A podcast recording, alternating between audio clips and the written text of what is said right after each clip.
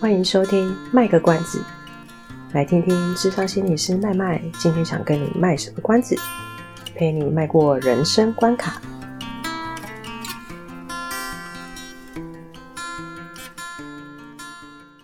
各位听众，大家好，我是麦麦。大家好，我是阿猫。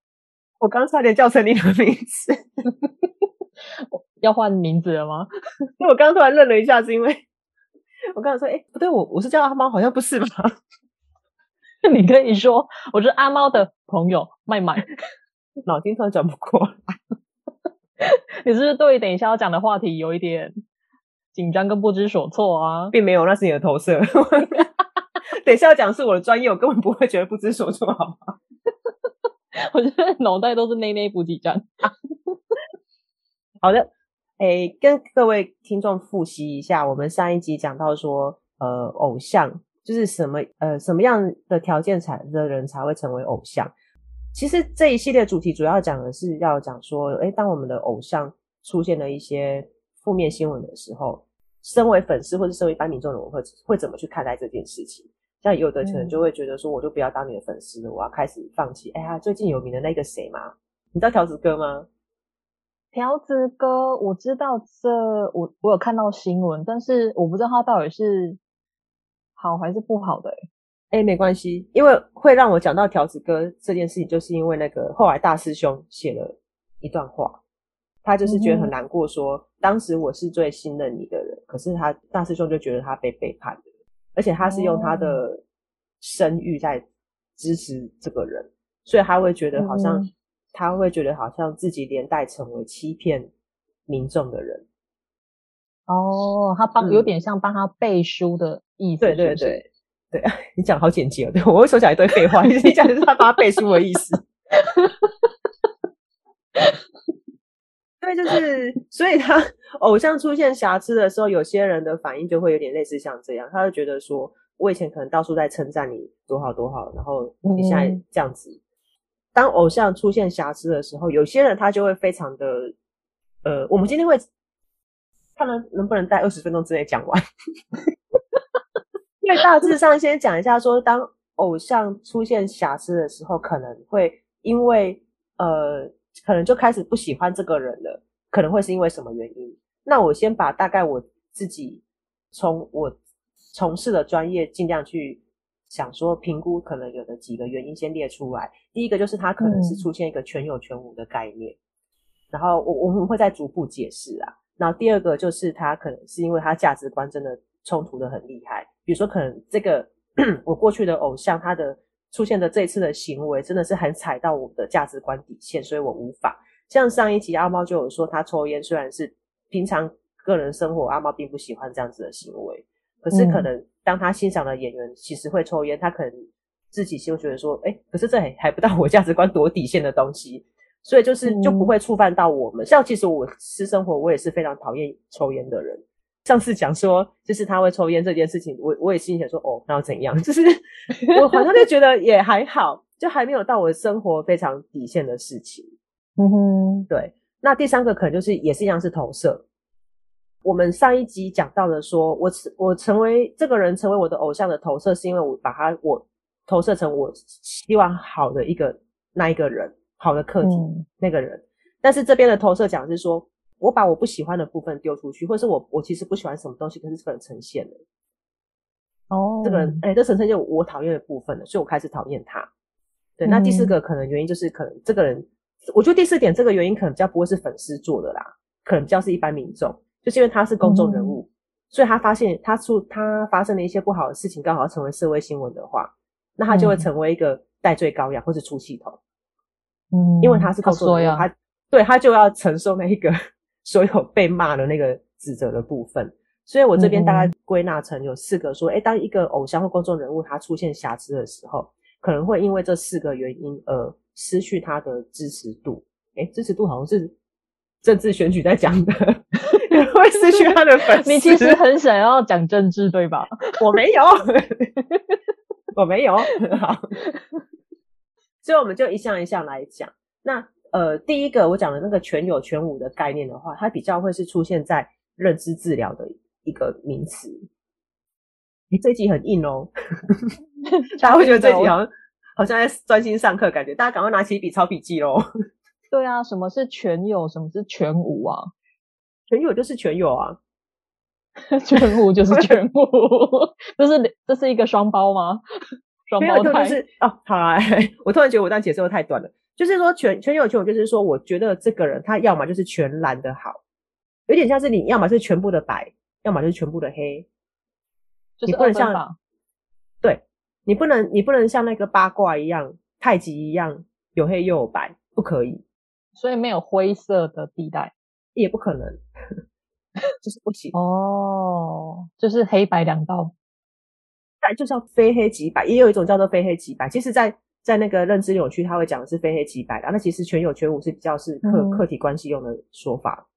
那、哦、可是我我这边用的是比较。客体关系的理论来说，就是全有全无。它会比如说，呃，这个概念会怎么来的？这个概念其实会从一个小宝宝。哦，我我记得我们好像许久以前曾经讲过一个，有一集也提到说是那个小宝宝才是全能的人。哦，有，对，自己就是宇宙的中心吗？世界？对对对对对，小宝宝因为他就是那时候还区分不出那个客体跟自己的区别，所以他会觉得说，哇塞，有够强的，我才一哭就有人知道我要干嘛，然后就会开始就。奶就会过来啊，尿布就会过来啊，然后那个抱抱就会过来啊。我饿了就是那个什么谁就会过来这样。所以可是他区分不出来说，其实这些东西是因为有其他的大人或是其他的人帮他做这些事情，他没办法区分出来。可是随着随着他越来越大，他其实会慢慢区分出来说，哎呦，其实这件事情不是我一哭就，它不是一个我呼唤来的，它确实是我呼唤来的东西，可是我呼唤的其实是另一个课题，课题指的是自己以外的东西的人。或东西也可以啦，嘿，就是我自己以外的人来提供这些东西，嗯、他慢慢区分出来，哦、所以他等他越来越大，他会知道说我是，但但他还是会觉得很厉害哦，就是说我一哭就会还是这个人会来照顾我这样子。可是你看我一哭就会有牛奶过来了，就会有母奶过来，就会有抱抱抱抱过来了，就会有知道说我要换尿布，或是我太热要干嘛干嘛的。所以对我来讲，这是一个好的课题嘛，因为他都知道我现在需要什么，他能够满足我，嗯，所以他就是一个好课题，可以满足自己需求的，就是好的课题，对，没有错。其实我们现在生活也是啊，能够 满足我的，我倒就是好上司啊，比如说，哎，这个上司都知道我其实上班想要偷懒，然后他都不会，他都会睁一只眼闭一只眼，我我也会觉得他是好上司啊，就有点类似这样的意思。嗯，对，那可是问题是，他没有办法理解说。这个课题他并不是什么事都有办法处理的，比如说，我觉得这这一句会讲到很多妈妈的心声。比如说，妈妈正在大便中，嗯，然后孩子哭了，这孩子在那边爬嘛，然后就是在呼唤妈妈，你要出来干嘛的呀？然后要我现在就是要干嘛干嘛？这、嗯、妈妈想说，我我现在就在大便，我在洗澡啊，我现在就是在厕所，我就不方便。嗯哼哼，对，然后这个时候可能孩子他边哭边喊，然后他就想说，为什么这个外面这个课题还不来？还不来帮我，嗯，那他就是坏课题。他怎么可以不来帮我？哦、他是坏课题，这么快？对啊，我就是没有得到满足啊。所以在客体关系里面，他其实会用好乳房跟坏乳坏乳房来讲。那会用乳房，是因为我们以前都常常会觉得说，诶，主要照顾者是妈妈，但又是以前的年代又，又又又是不太。不不太会有平喂这种东西嘛，都满是自己亲喂，嗯嗯，所以就用乳房来代替。哎，所以你看我饿了，他就有办法把我抓去，马上喂塞乳房给我喝，他就是好乳房。我在那边哭了半死，你还不来喂我的，那就是坏乳房。嗯，对，所以他们慢慢长大，他就面临一个冲击，就是我原本以为的好乳房，它没有那么的好，它也有不好的时候。对，因为它都没有提供我要的需求。对，它就是坏乳房，好伤心哦。嗯，可是正常一般的孩子在长大，他其实会试着去融合那个部分，他会去接受说，其实不是说这个乳房它真的那么不好，而是他有的时候他真的会有一些，他可能会比较晚来，或者是他可能有时候有些状况没有办法满足我十一百分的要求，可是他可能可以满足我七十分八十分的要求。嗯嗯，对，正常的不是正常的，说一般我们。呃，每个人在长大过程当中会试着去融合这一块。哦，所以这个其实也是一个不小的冲击吧？对，所以那一段时间其实对小朋友发展当中是蛮重要的。怎么样让他们呃试着去知道说，虽然爸爸妈妈没有办法在你一哭的时候马上过来，可是不代表这份爱就不见了。嗯嗯。那如果说那个孩子他他其实他知道说爸爸妈妈虽然没有办法马上过来，可是爸爸妈妈对我的爱还是存在的，或是说爸爸妈妈有时候没办法那么完美，他会骂我。嗯可是他他会知道，他同时还是会知道说，可是他对我的爱是存在的。那他这个好乳房跟坏乳房，它可以融合在一起，它是可以并存的。嗯、那他的长大之后，这是客体关系的讲法。他长大之后，他的心理会比较健康一些。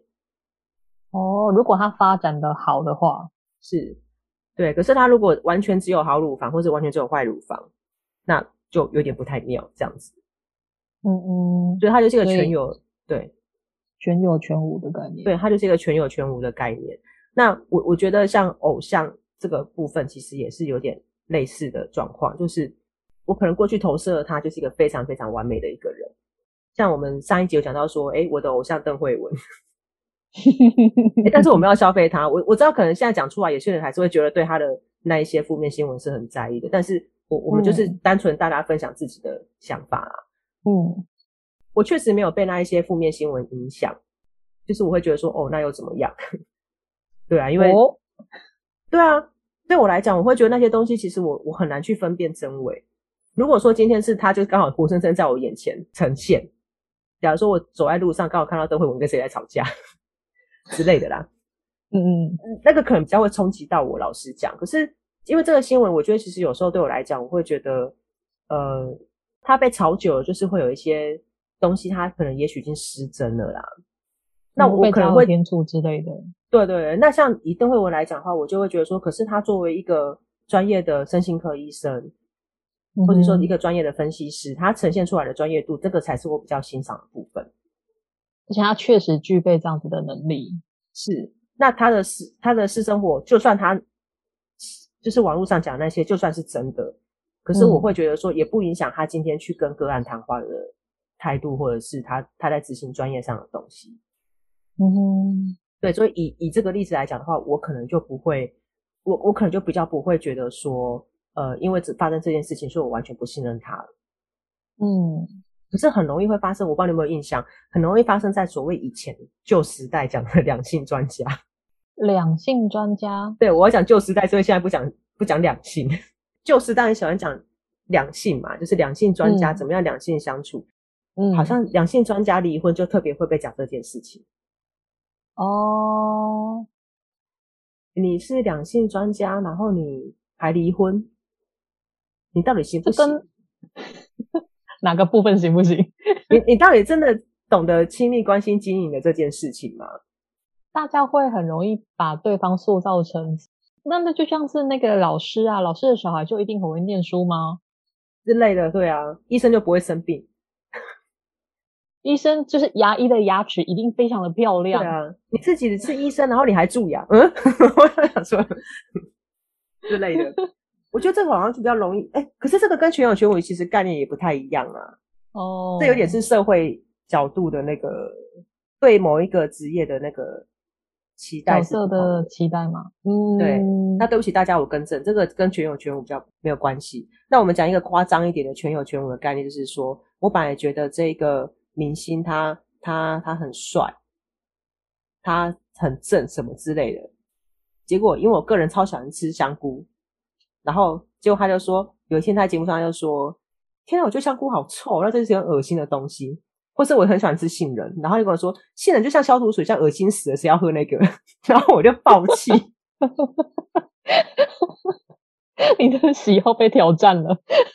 谁谁被挑战了？你的喜好啊？对，就是我就可能就觉得说这是一个瑕疵，或者说他都不用环保袋，他出去每一次都一定要买一个袋子，然 后我就会觉得说，你怎么可以那么不爱地球？我们的地球都快毁灭了，你怎么可以这样子呢？我就从此讨厌他。这是就是有点全有全无的概念，就是我会期待这个偶像是一个我心中的完全的好。当他在这个全白的图形上出现了一个灰灰的点。我就觉得这个人毁了，那个颜色全部都变成灰色，他再也不是白色的了。哦，只要沾上一点点，就是点了一颗痣，它也是全全部毁掉。对，所以这是全有全无的概念，它要么就是要全部的很极端啊，要么就是全部有，要么就是全部没有。嗯嗯，是，所以就马上就变成就是开始痛恨这个人，然后到处去讲说这个明星他都不用环保，但他好糟糕哦。就开始，这是更极端的做法了。一般都会不喜欢他就好了，更极端的就会说我就在就到处越黑啊，就反而是粉丝，然后就是就是决定不当粉丝之后，决定变成黑粉这样子。对对对。这这感觉好像恐怖情人，就是爱不到你，就是怎样，就毁了你毁了你。你成你没办法成为我心中的那一个好的东的那个好课题，我就要让你就彻底坏到一个底，这样子。对，你不跟我一起吃香菇，我就让你别，我就每天就是寄香菇到你家去。你不吃杏仁，我就每天买十个杏仁豆腐，弄到你工作的地方去。这样是赚到吗？不行嘞，这样会被告。各位千万不要这样做，这其实是骚扰行为，真的是不要这么做。是的，这就是全有全无的概念。OK，所以这听起来好像不是一个，不是一个很好的一个认知的状态吗？确实啦，其实我我自己在实物上也还蛮常遇到这样子的个案诶。那这个就很难调，就是你要怎么调到去让他开始会试着把好客体跟呃，不对，把好乳房跟坏乳房融合在一起。他要试着去接受说，本来就不会有人是照自己心中的一百分去对待我自己的。嗯嗯，我要试着去接受说，这个人就是他只能做到八十分，而他不能做到二十分，不是他不要做，而是他真的无法做。就是要能够去理解每个人都有自己的限制。嗯。这蛮难的啊，是啊，所以我我有时候会有一种方式是用呃比较画面呈现的一个方式，去让他知道说，让他在视觉上看到说，当这个人他觉得的坏乳房发生的时候，其实好乳好乳房还是存在的。怎么样透过视觉上的方式的话，就比如说我们去拿两个物品，一个代表好乳房，嗯，一个代表坏乳房，然后同时摆在他眼前。